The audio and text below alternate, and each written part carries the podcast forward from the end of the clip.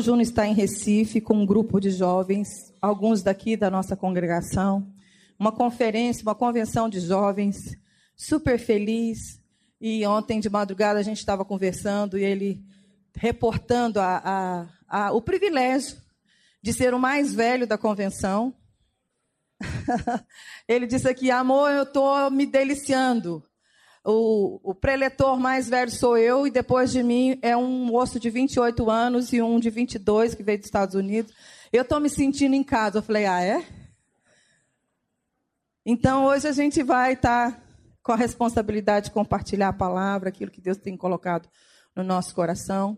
Mas eu quero dizer que vocês, como família nossa mais próxima aqui no MOL, têm nos oportunizado e têm nos abençoado também de fazer isso que a Sara falou, estender as nossas tendas a lugares, né? E vocês têm sido muito compreensível, especialmente com o pastor Paulo Júnior, e tem sido amém na vida dele. Só estou reportando que ele está dizendo que está uma bênção lá, como tem sido aqui, amém? Hoje de manhã a Michelle compartilhou um cântico que eu queria que ela cantasse com a gente. E vamos continuar na presença do Senhor.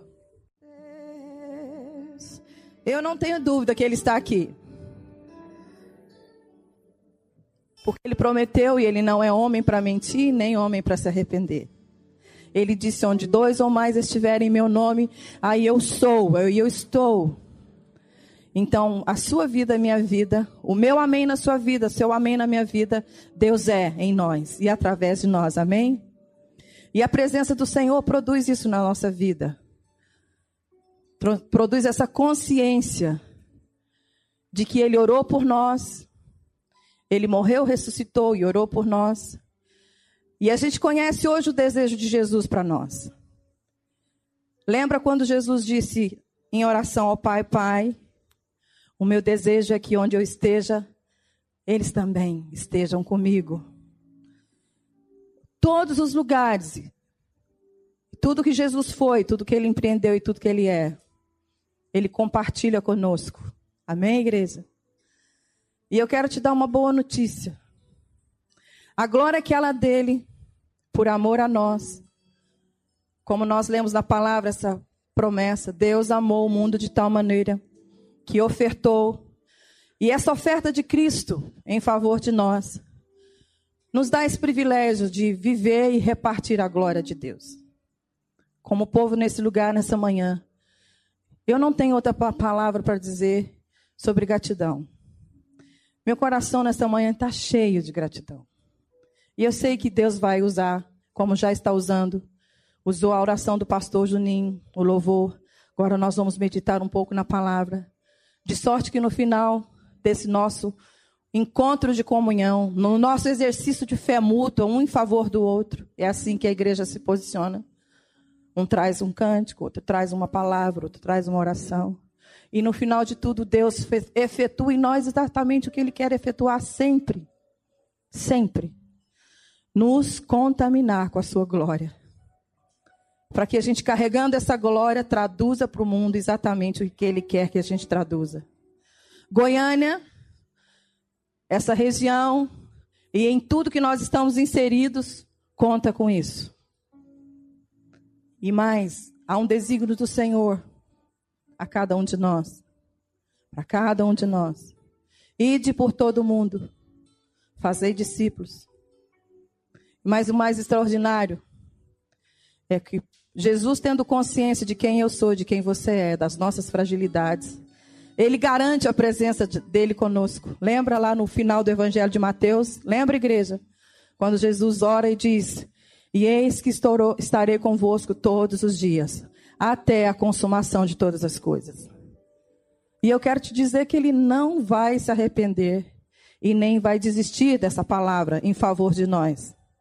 Você vai chegar, você vai ser, você vai fazer exatamente aquilo que Jesus disse que faria e que nós faríamos com ele através dele. Amém, igreja? Especialmente nessa manhã eu escolhi, meditando na palavra de Deus ontem, um texto muito conhecido o encontro de Jesus, relatado no Evangelho de João, no capítulo 4. Vamos abrir, vamos ligar a palavra, nós vamos ler.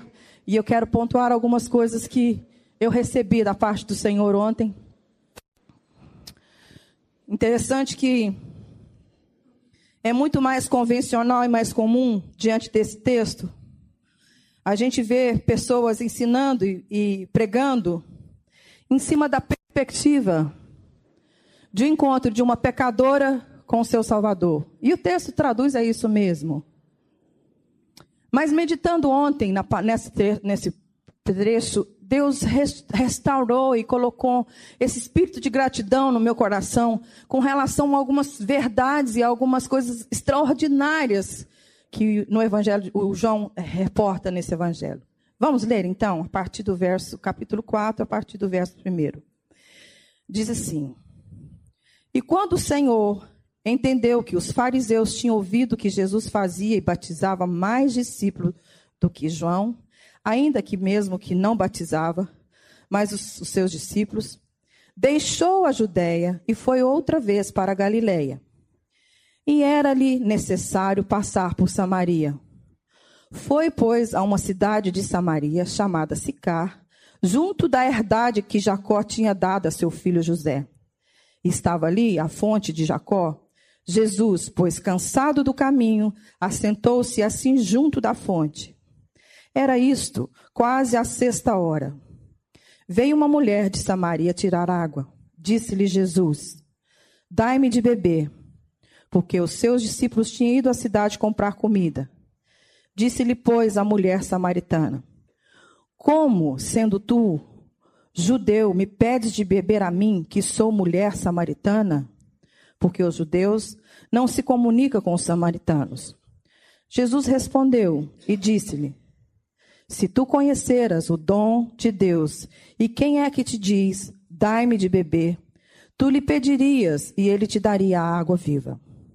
Disse-lhe a mulher: Senhor, tu não tens como tirar e o poço é fundo. Onde, pois, tens a água viva? És tu maior do que o nosso pai Jacó, que nos deu esse poço, bebendo ele próprio, dele e os seus filhos e o seu gado. Jesus respondeu e disse-lhe: Qualquer que beber dessa água tornará a ter sede, mas aquele que beber da água que eu lhe der nunca terá sede. Porque a água que eu lhe der se, se, se fará nele uma fonte de água que salta para a vida eterna. Disse-lhe a mulher: Senhor, dai-me desta água, para que não tenha mais sede, e não tenha, não venha aqui tirá-la.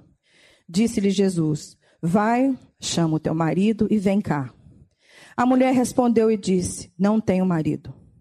Disse-lhe Jesus: Disseste bem, não tenho marido. Porque tiveste cinco maridos e o que agora tens não é teu marido. Isso disseste com verdade. Disse-lhe a mulher: Senhor, vejo que é profeta. Nossos pais adoraram neste monte, e vós dizeis que é em Jerusalém, o lugar onde se deve adorar. Disse-lhe Jesus: Mulher, creme que a hora vem em que nem neste monte, nem em Jerusalém adorareis o Pai. Vós adorareis o que não sabeis, nós adoramos o que sabemos, porque a salvação vem dos judeus. Mas a hora vem, e agora é em que os verdadeiros adoradores adoram o Pai em espírito e em verdade. Porque o Pai procura os tais que assim o adorem. Deus é espírito. E importa que os que adorem o adorem em espírito e em verdade. A mulher disse: Eu sei que o Messias, que se chama o Cristo, vem. Quando ele vier, nos anunciará tudo. Jesus, lhe, Jesus disse-lhe: Eu sou, e que falo contigo. E nisto vieram os seus discípulos e maravilharam-se de que estivesse falando com uma mulher. Todavia, nenhum deles disse: que perguntas? Ou por que falas com ela? Deixou, pois, a mulher o seu cântaro e foi à cidade e disse àqueles homens: Vinde, vede um homem que me disse tudo quanto tenho feito. Porventura não é este o Cristo? Saíram, pois, da cidade e foram ter com ele. E entrando os seus discípulos lhe rogaram, dizendo: Rabi, come. Ele, porém, disse-lhe: Uma comida tenho para comer, que vos não conheceis. Então os discípulos disseram uns aos outros: Trouxe-lhe porventura alguém, alguém algo de comer?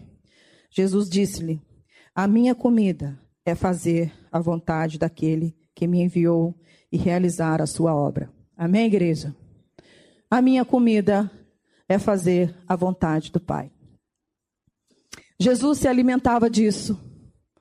Jesus se fez pão para que nós possamos nos alimentar dele, para que eu e você possamos fazer a vontade de Deus. Nessa manhã eu queria considerar algumas coisas desse texto. A primeira é a seguinte: era necessário passar por Samaria. A necessidade de Jesus, e o texto, o último versículo que a gente pontuou aqui nessa manhã, traduz a necessidade de Jesus, que é fazer a vontade de Jesus, do Pai. E quando o texto começa dizendo, era necessário, porque Jesus queria, e Jesus vem até o nosso encontro, igreja, e Jesus quer que eu e você saiba nessa manhã, que Ele quer servir a nossa vida do pão verdadeiro, porque sendo assim nós podemos ter força. Na força desse pão, na força de Jesus, nós podemos fazer a vontade do Pai. De cara eu já fico muito grato. Queridos, nenhum desse lugar aqui, que está aqui nesse lugar, nenhum de nós, nenhum de nós. A palavra diz que não há um justo sequer que busque o bem, que busque o Senhor, naturalmente. Por saber disso, Jesus vem. Jesus vem na minha vida, Jesus vem na sua vida, Jesus foi na vida de Samaria, passou por aquele lugar.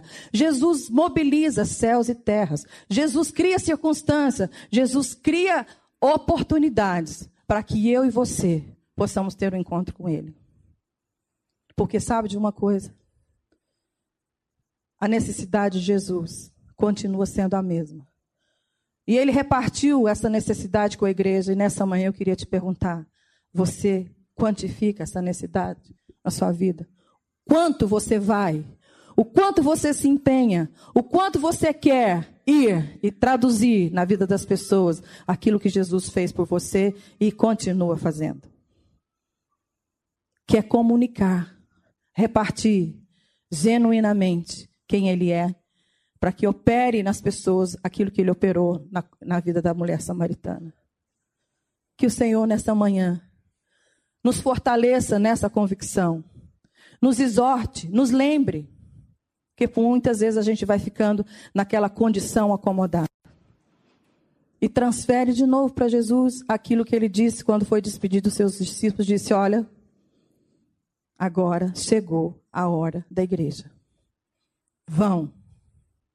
E ele orou com seus discípulos e tem orado por nós, tem intercedido por nós e disse: Obras maiores do que eu fiz, a igreja do Alphaville é capaz de fazer. Cabe a nós decidir se vamos fazer como Jesus fez, obedecer, uma obediência até o fim.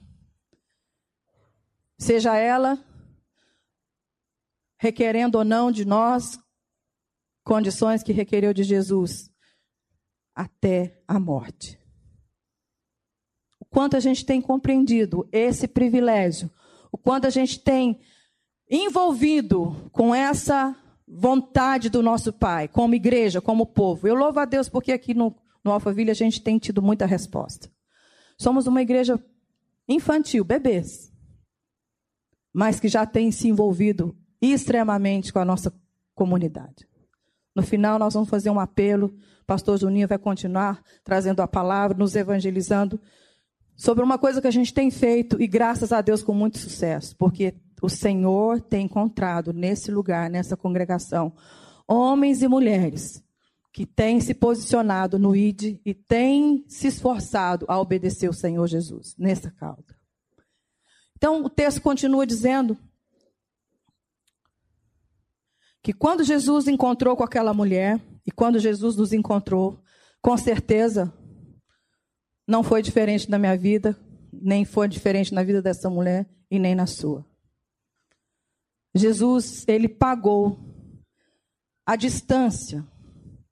Ele pagou com a sua vida, com o seu amor, o preço para nos aproximar e para nos libertar e para nos redimir. Queridos, eu não sei, eu não sei. Mas como foi na sua vida, mas eu sei como foi na minha. Esse Jesus que nós servimos e amamos, ele tem tanto compromisso nesse ir, nessa busca, de nos, nos achar, nos cuidar de nós, de traduzir para nós aquilo que o Pai tem, que ele diz assim: Olha, eu fui e sou capaz de deixar 99 ovelhas obedientes num lugar seguro e caminhar até aquela que se desgarrou. Esse é o meu Jesus, esse é o seu Jesus. O, o zelo dele pelas nossas vidas. Queridos, eu não sei qual é a distância que você exigiu para Jesus te achar. Mas a mim eu sei. Eu sei onde Jesus precisou ir. Qual foi a distância de Jesus para ele me encontrar? Foi a distância do inferno. Ele foi no inferno para tirar minha vida daquele lugar. E eu tenho muita gratidão por isso, porque eu sei que em mim mesmo eu não seria capaz. Esse é o amor que eu tenho recebido de Jesus e esse é o amor que você tem recebido. E quer que eu te diga uma coisa? Ele não vai mudar. Todas as vezes que você se desgarrar, seja pela condição que for, ele continua te dizendo: Eu sou o bom pastor, que dei a vida pelas minhas ovelhas, e eu vou cuidar delas até o fim. E ainda que eu tenha que deixar 99 no aprisco seguro para correr atrás da desgarrada, continuo sendo o mesmo Jesus. Mas a questão, nesta manhã, que eu gostaria que o Espírito Santo te convencesse, como ele tem me convencido, não é só saber do que Jesus é capaz, mas é de saber o quanto você tem se colocado na presença de Deus para deixar de ser essa que desgarra sempre. Para deixar de ser esse ou essa que fica dando esse tipo de trabalho para Jesus. Já não é tempo mais disso, amém, querido? Não é tempo mais disso. Os dias são urgentes. Nós precisamos ser diligentes. É uma das palavras que eu mais falo na minha consciência. Seja diligente. Lana, seja diligente. E cada dia mais que eu me envolvo com as coisas do Senhor, cada dia mais que eu me envolvo com a minha família, com aquilo que Deus designou para que eu vivesse, mais eu tenho consciência de quanto eu tenho que ser zelosa na diligência. Como Deus tem me dado circunstâncias e oportunidade de ver que eu não posso ser distraída, que eu não posso deixar de fazer aquilo que o meu dia, que se chama hoje, me oportuniza a fazer. Muitas experiências.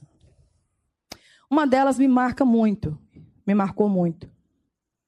Nós temos um trabalho na, na, na cadeia de Uberlândia, muitos anos. E um dia a gente foi fazer um batismo de 13 detentos que se converteram. Quando nós chegamos lá, nós encontramos uma rebelião. E aí, para nos proteger, todo a guarda e todo o delegado pediu para que nos colocasse num lugar seguro até que tomasse controle da situação. E o interessante é que o, aquele delegado teria tudo para dizer: oh, aborta essa coisa aí, não dá para fazer isso mais hoje, está perigoso, o ambiente está perigoso. Vão para casa, a gente vê outra data. Mas não, a gente viu uma ação de Deus eh, usando aquele delegado para dizer: não, agora mesmo isso tudo é, está sob controle e vocês vão fazer, pastor Paulo Júnior, pastor Alana, vocês vão fazer o batismo. Vocês vão fazer o culto. E aí nós esperamos um pouco e fomos então efetuar o batismo naquela manhã. E cada um que foi batizado, muita alegria. Mas um deles, depois que foi batizado, disse: Eu quero dar um testemunho, pastor Paulo Júnior, para a sua equipe. Primeiro, eu quero louvar a Deus pela postura de vocês, pelo trabalho de vocês. E eu quero incentivar vocês não desistirem desse trabalho. Mas também quero lançar um desafio para vocês. Me ajude a salvar as próximas gerações. Se eu soubesse o que eu sei hoje, eu não tinha feito o que eu fiz. Não esqueço desse clamor desse homem. Por isso que a diligência tem que ser efetiva no meio do povo de Deus. Talvez você possa estar pensando, nossa, mas a pastora está muito fatalista. Ué, mas a palavra de Deus diz que nada acontece sem a permissão do Senhor. Nada. Nem o juízo e nem a pergunta que o Senhor Jesus vai te falar no dia que ele encontrar com você. Por que, é que você não chegou antes daquilo? Por que, é que você não foi lá dar o abraço que eu pedi que você fosse dar? Porque uma coisa nós já sabemos: que o que vai libertar as nossas vidas e as vidas das pessoas é a verdade. Conhecereis a verdade e a verdade vos libertará. Outra coisa a gente também já sabe: que toda a vontade de Deus, e Ele é soberano, e Ele disse, e cabe a nós cumprir. Ele é Deus onipresente, onipotente, onisciente. Mas agradou o Senhor repartir essa tarefa de evangelizar e de declarar a verdade às pessoas com a igreja. Ele pode usar anjos, ele pode usar o Espírito Santo. Mas você quer saber de uma coisa, minha irmã? Eu não quero perder o privilégio. Você quer? Eu não quero. Eu quero dizer: eis-me aqui. Eu quero que quando Jesus me encontrar, ele possa ouvir todas as respostas que eu quero dar para ele com diligência. Uma coisa que eu não quero dizer para Jesus é que eu tive preguiça. Eu tinha outras coisas para fazer. Afinal de contas, eu sou mãe de seis filhos, tem netos, tem família. Toda terça e quinta, tem as minhas irmãs do Entre Amigas. Tem um monte de coisa que eu podia falar para Jesus se de repente ele chegasse para mim a semana que vem e dizer assim: muda para a África, porque eu quero te usar lá. Eu teria um monte de coisa para dizer para Jesus. Mas sabe mesmo o que eu quero dizer? Eis-me aqui.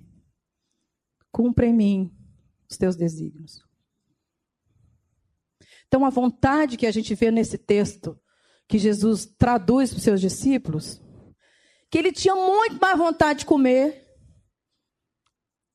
a palavra de Deus e, a, e a, a vontade de Deus do que a picanha gostosa que certamente os discípulos tinham ido lá na cidade comprar para ele. Queridos, claro que Deus sabe que a gente gosta de picanha. Mas sabe o que eu quero te falar nessa manhã? Ele também quer que você saiba que buscar o reino de Deus em primeiro lugar e a sua justiça é muito melhor. E às vezes a gente tem perdido o privilégio dessa sequência, desse mandamento, e a gente quer, e nós somos tentados a perder essa sequência. Primeiro é primeiro, não é segundo. Amém, igreja?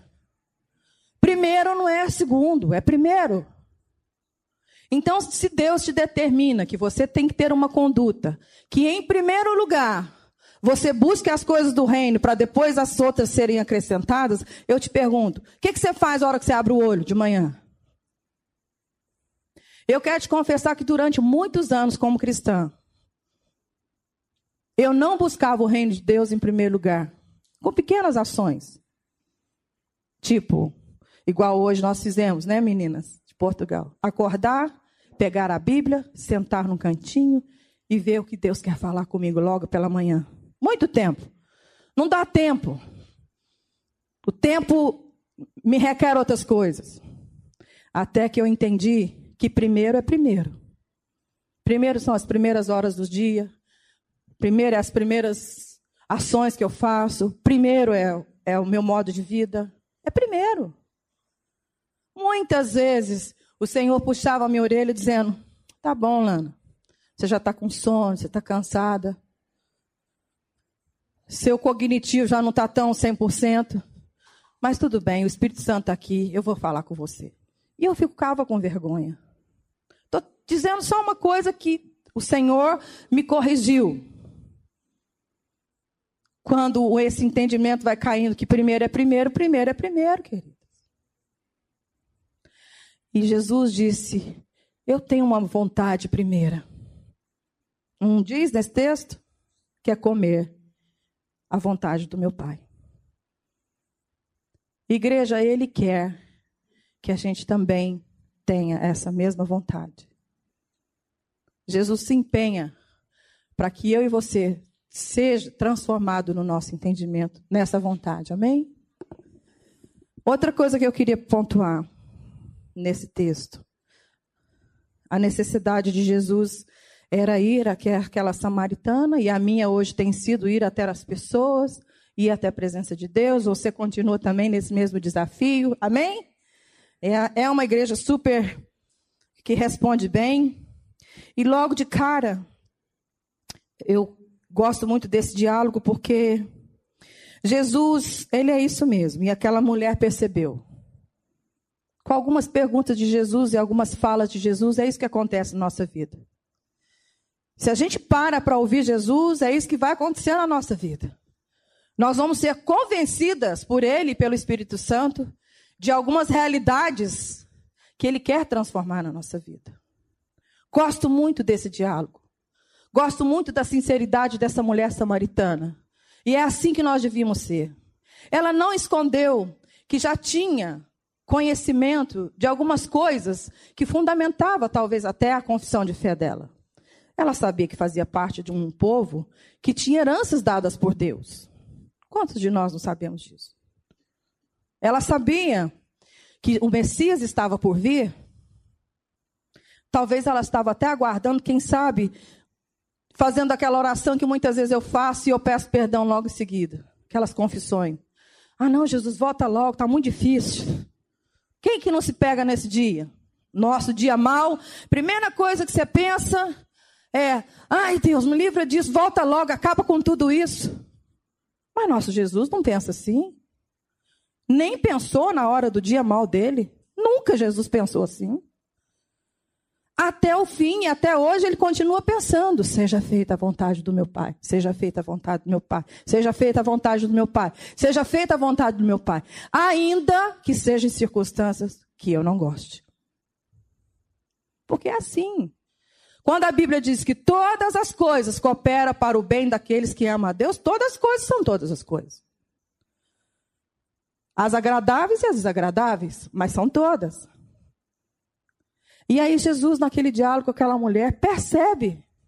E Jesus percebe o nosso coração. Queridos, Jesus percebe tudo. Ele é no presente, onisciente. Ele sabe o que tem no seu coração. Mas sabe o que Jesus quer mais? Que eu e você saiba o que está no coração dele. E aí então ele anuncia uma coisa extraordinária. E aí ele faz isso conosco.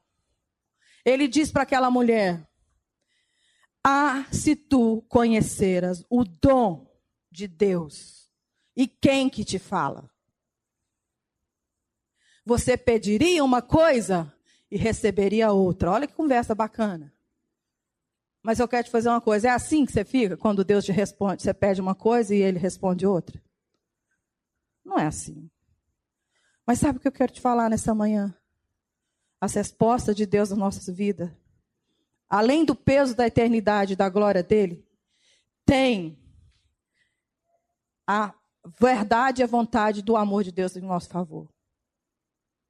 Porque aquela mulher estava, talvez, pensando que ela seria uma tiradora de água até o fim da vida dela, naquele poço. E em condições horríveis. Porque a segregação que ela vivia, ou talvez nem que era imposta, talvez ela mesma que se impôs. As nossas culpas às vezes nos leva para esse lugar. A nossa consciência, as nossas culpas às vezes nos tira do lugar que Deus quer que a gente esteja. A gente vai se segregando, a gente vai se enchendo de carência, a gente vai se enchendo de incredulidade, de dúvida, um monte de coisa. Meus irmãos, quando a gente disposiciona, você pode ter certeza, só vem coisa ruim, não vem coisa boa. Mas quando você se posiciona em Deus, você conhece a verdade e essa verdade vai te libertar. E naquele diálogo, Jesus diz para ela: Ah, se tu conheceras. A gente pode dizer aqui, eu não sei quantificar o quanto você já conhece Jesus. Nem você vai precisar o quanto que eu conheço Jesus. Mas uma coisa seria suficiente: que a gente conhecesse em Jesus e praticasse em Jesus. Que a gente concentrasse em Jesus e vivesse com Jesus a nossa fé.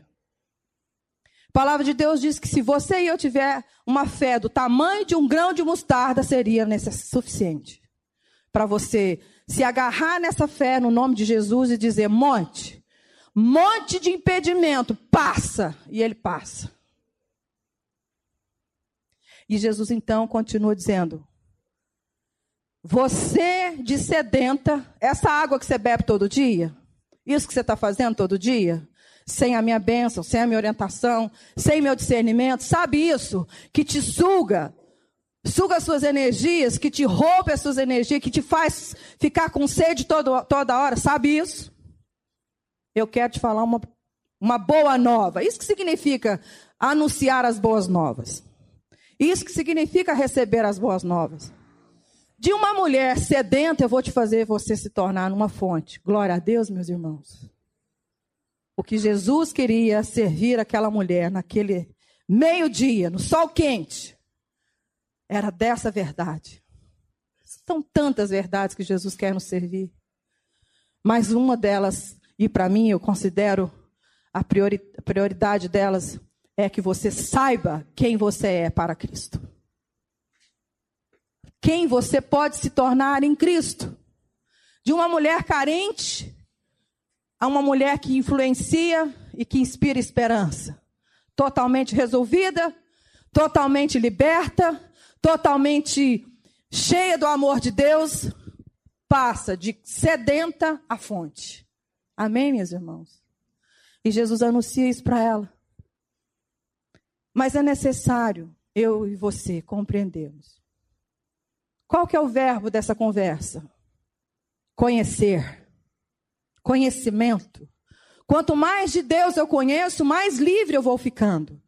Porque eu vou estar diante daquele que sabe todas as coisas, daquele que já ditou todas as coisas, daquele que disse em mim, aqueles que estiverem em mim, aqueles que foram enxertados em mim, darão frutos até no dia da adversidade. Você e eu temos esse legado. Jesus nos chama de videira frutífera. E ele nos diz que nós daremos frutos em estações próprias, de forma própria. E quando ele passar em nós, ele vai ter onde pegar, amém, igreja? Ele vai ter frutos para colher. E muitas vezes Jesus tem passado nas nossas vidas através de situações, de pessoas, através de necessidade de pessoas, necessidades sociais. O pastor Juninho vai agora mesmo dizer uma, uma para nós. E eu já estou aqui quantificando quantas maçãs eu quero que Jesus colha na minha vida para fazer parte desse projeto que o Juninho vai nos desafiar. Nome de Jesus, igreja.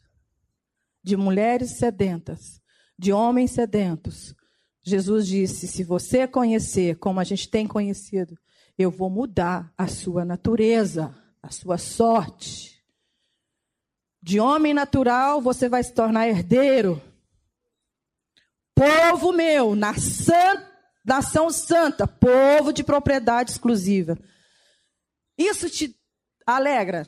Eu te lembrar isso hoje de manhã te alegra, te fortalece, te anima para você começar essa semana cheio da vontade de fazer como aquela mulher fez naquela manhã.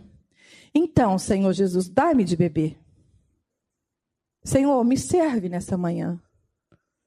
Me dê a água que eu preciso para mudar a minha condição. Porque eu quero ser. E aí o ingrediente da fé é determinante. Sem fé é impossível agradar a Deus. E a fé é determinante. E o Espírito Santo pontua e efetua isso no nosso coração. A gente vai conversando com a palavra de Deus, a gente vai conversando com Jesus, a gente vai conversando com a com, com o nosso pai, vai conhecendo, conhecendo, conhecendo, e de repente você descobre, as pessoas que vivem com você vai percebendo que você mudou. Glória a Deus. Então aquela mulher aborrecida que chegava na família para as festas, chega diferente.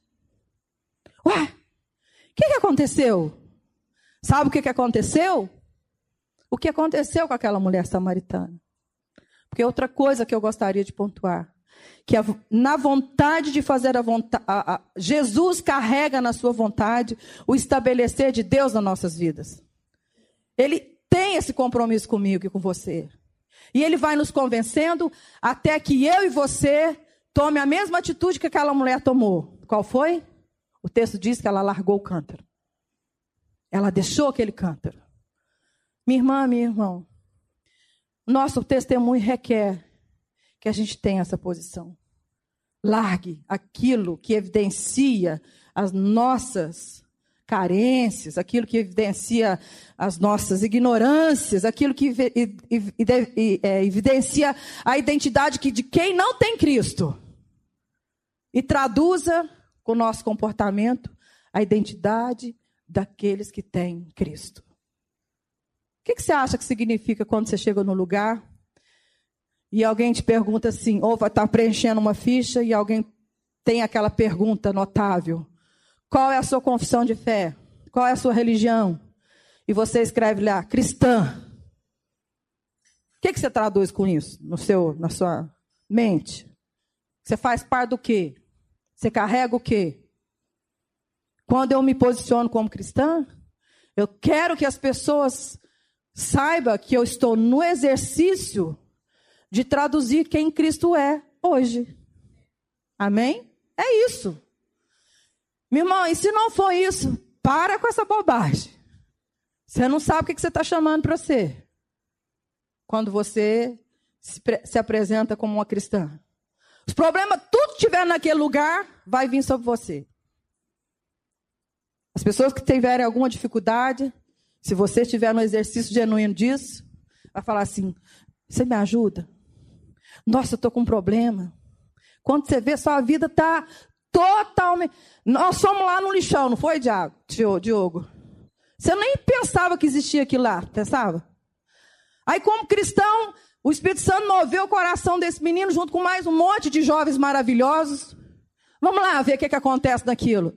Ih, chegamos lá como povo cristão. Pronto. Tá tudo certo. E a gente tá lá, engajado com aquilo. Mas graças a Deus, a gente também está lá para ver que pessoas lá têm deixado seus cântaros. Pessoas lá têm entendido que a sorte delas podem ser transformadas como a nossa tem se transformada. E esquecendo as coisas velhas que ficaram para trás. Queridos, vamos guardar essa palavra. Isso é um mandamento, isso é uma instrução, isso é uma orientação. Talvez aquela mulher teve legitimidade. Talvez aquela mulher teve autoridade para com ousadia ir lá na sua na sua é, é, vilazinha e anunciar uma das coisas que talvez a gente teria dificuldade de acreditar, ou de validar aquela mulher, ou de seguir aquela mulher, como aquela cidade seguiu. Ela diz: Gente, conheci um homem. Aí aquela comunidade podia dizer assim: é o sexto. Ou não? Eu, às vezes, fico assim em algumas situações ainda, que eu sou muito incrédula. Mas sabe o que, que eu acho que acontece comigo e com você, cristão, que está nesse processo de doir e de trazer pessoas, de influenciar pessoas até a presença de Jesus? Provavelmente aquilo que aconteceu com aquela mulher. Eles olharam para aquela mulher e perceberam: gente, cadê o cântaro? Não tem mais. E isso trouxe autoridade para que ela pudesse, no mínimo, despertar a curiosidade daquela cidade. Às vezes a gente pode até deixar a nossa aparência, mudar a nossa aparência, mudar a nosso linguajar. Mas, queridos, tem uma coisa que a gente não engana nem as pessoas e nem a Deus: é a nossa essência. Você pode enganar por uns dias, mas basta comer um, um quilo de sal junto que você vai descobrir se mudou ou não. Mas aquela mulher foi instrumento de Deus, amém, queridos? E nós queremos ser instrumento de Deus para trazer a nossa parentela, a comunidade até a presença de Jesus. Mas para isso, ela deixou seu cântaro. Outra coisa que eu queria pontuar nessa manhã, em nome de Jesus. Uma das coisas que aquela mulher disse para Jesus e reconheceu eram as diferenças que ela tinha com o povo de Jesus. Como é que você está conversando comigo? Nosso povo é inimigo. Como que você vem conversar comigo? Queridos, as nossas diferenças às vezes traz essas barreiras, levanta essas barreiras entre nós e aquelas pessoas que Deus às vezes quer usar a nossa vida para abençoar. Tem um texto que eu gosto muito, eu queria que você abrisse para a gente ler. Está lá em Efésios. Natan, você, você, o Natan está aí? Tem alguém aí? Põe para mim Efésios. Tem como isso? Eu não sei. Tem? Efésios 2, verso 14. Eu quero te lembrar nessa manhã. Onde Jesus está, todas as diferenças são quebradas. Porque ele já conquistou isso. Amém, igreja? Efésios 2 está lá. Pois ele é a nossa paz, o qual de ambos se fez um e destruiu a barreira e o muro de inimizade. Eu não sei se isso habita no seu coração, algum sentimento de inimizade ou de, de mágoa ou alguma restrição que você possa estar vivendo em ir até uma situação ou uma, um contexto que Deus quer te levar. Mas eu quero te dizer para aqueles que estão em Cristo Jesus, nós podemos viver essa paz e anunciar essa paz e de dizer: para de bobagem, você é meu irmão, nós somos um só. Em Jesus nós não temos mais diferença, não. A gente só não sabe como lidar um com o outro. Mas vamos aprender com Jesus? Vamos fazer valer essa palavra que Jesus anunciou e que Paulo nos exortou? E que Paulo, que Jesus diz para aquela mulher: mulher, para com isso, bebe dessa água, eu quero te servir. Porque o dia que você beber dessa água, nunca mais você vai ter sede. Nenhum sentimento, nenhuma situação vai te colocar num lugar de solidão. Não vai te colocar com aquele sentimento que, não, que você não pertence, nem o outro pertence a você. Amém, igreja? Não há mais nada que, no nome de Jesus, possa deixar de acontecer. Ele aniquilou o espírito da inimizade. Ele aniquilou no seu coração a indisposição e a inimizade que você tinha com ele. E agora ele quer que traduzir isso para, para, para as outras pessoas. Ele quer usar a sua vida para dizer: Eu sou favorável a você. Eu estou aqui para te ajudar. Eu estou aqui para te dizer: há uma água que, se você deixar que eu, Senhor, nos sirva, nós vamos beber e nunca mais nós vamos ter sede. Amém, queridos? É muito importante nessa manhã nós sermos animados e fortalecidos nessa perspectiva. Jesus está dizendo: a mim é você. Vamos beber. Sirva dessa água. E também uma outra coisa que eu queria pontuar nessa manhã com, com os irmãos. Os desígnios do Senhor para mim e para você já foram estabelecidos. Ele não vai mudar. Cumpre nós nos render, nos submeter para viver a glória que Ele tem para cada um de nós. É muito gostoso, querido. É muito gostoso a gente poder vivenciar aquele versículo. Ah, a mulher, quando está para dar a luz, ela sente dores, mas quando ela dá a luz e pega o fruto, o bebê no seu colo, ela se esquece das dores e ela se alegra com o fruto. Pastora, minha vida está tão chata, estou tão deprimida, está tão ruim. Para com isso. Envolva com pessoas. Comunique a pessoas o que ela, aquela mulher se dispôs imediatamente a fazer logo depois que ela esteve com Jesus. Pensa em gente. Aquela mulher podia ficar como muitos de nós ficam às vezes. E eu quero encerrar meditando um pouco sobre isso. Ela podia muito bem dizer assim: ah, bebi, tá tudo certo, tá bom, encontrei com Jesus. Agora ele é Senhor, porque ela começou já a falar com Jesus: Senhor, Senhor. A gente fica assim. Agora eu sirvo um Senhor, Jesus. E muito bem ficar naquele lugar. Mas ela não se conformou. Ela disse: Não, eu tenho que ir lá na minha cidade trazer o meu povo para conhecer esse Senhor. E ela foi. Nessa manhã, eu quero orar com você nesse sentido. Quanto você está envolvida ou envolvido com aquilo que você já conheceu de Jesus? Com quantas pessoas você orou semana passada? Quantas pessoas você deu um telefonema e disse assim: Conheci o Senhor. E esse Senhor sabia tudo de mim. Essa mulher não respondeu assim para a cidade dela, para a comunidade dela? Está lá no texto. Gente da minha comunidade, eu conheci o Senhor. E esse Senhor sabe tudo de mim. Ele me falava todas as coisas que eu precisava saber. Ele sabia do meu passado. Porque Jesus foi trazendo a realidade emocional daquela mulher, o contexto social dela. Quantos telefonemas você deu até ontem para dizer para alguém que você tem conhecido um Senhor? Você tem feito isso bonitinho demais, né? Conheci um Senhor que sabe tudo de mim.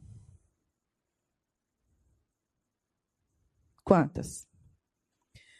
Quantas pessoas você tem deixado saber que você conheceu um Senhor que sabe tudo de você e te disse agora, porque você sabe de mim, Lana, gasta aquilo que eu te dou em favor das pessoas. Quantas visitas você fez a semana passada? Quantas pessoas você se envolveu?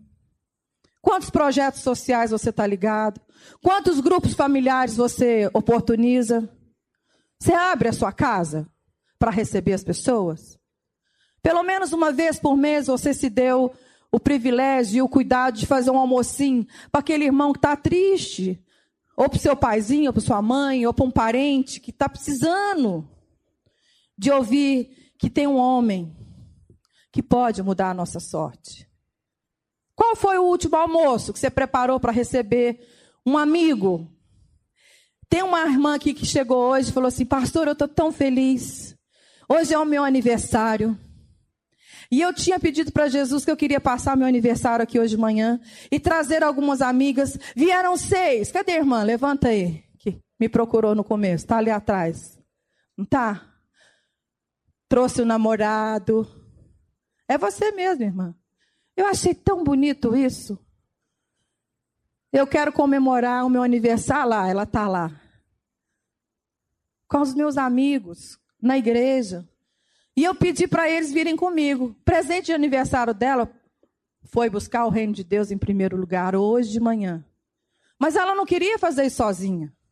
Ela queria que os amigos dela fossem servidos, a mesma coisa que ela está sendo servida. Amém? Quantos de nós tem. É um, gente, isso é tão simples, tão fácil.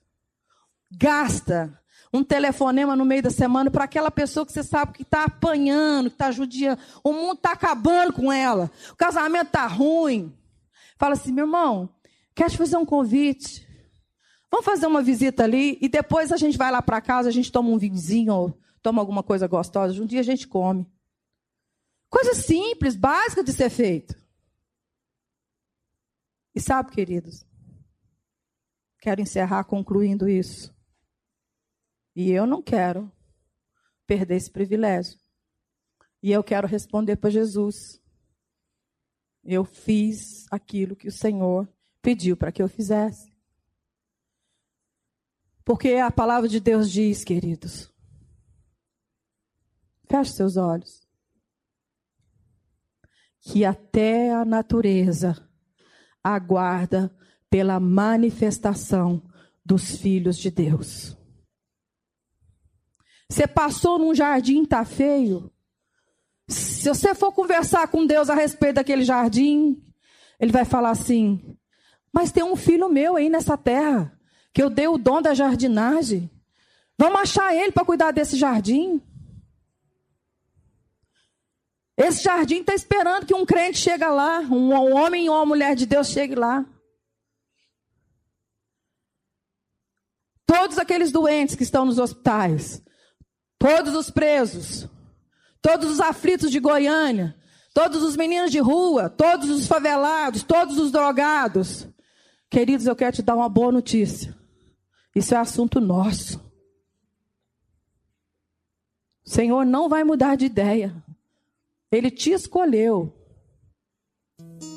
Não tem como você confessar ser cristã e não se envolver em alguma coisa em favor do outro.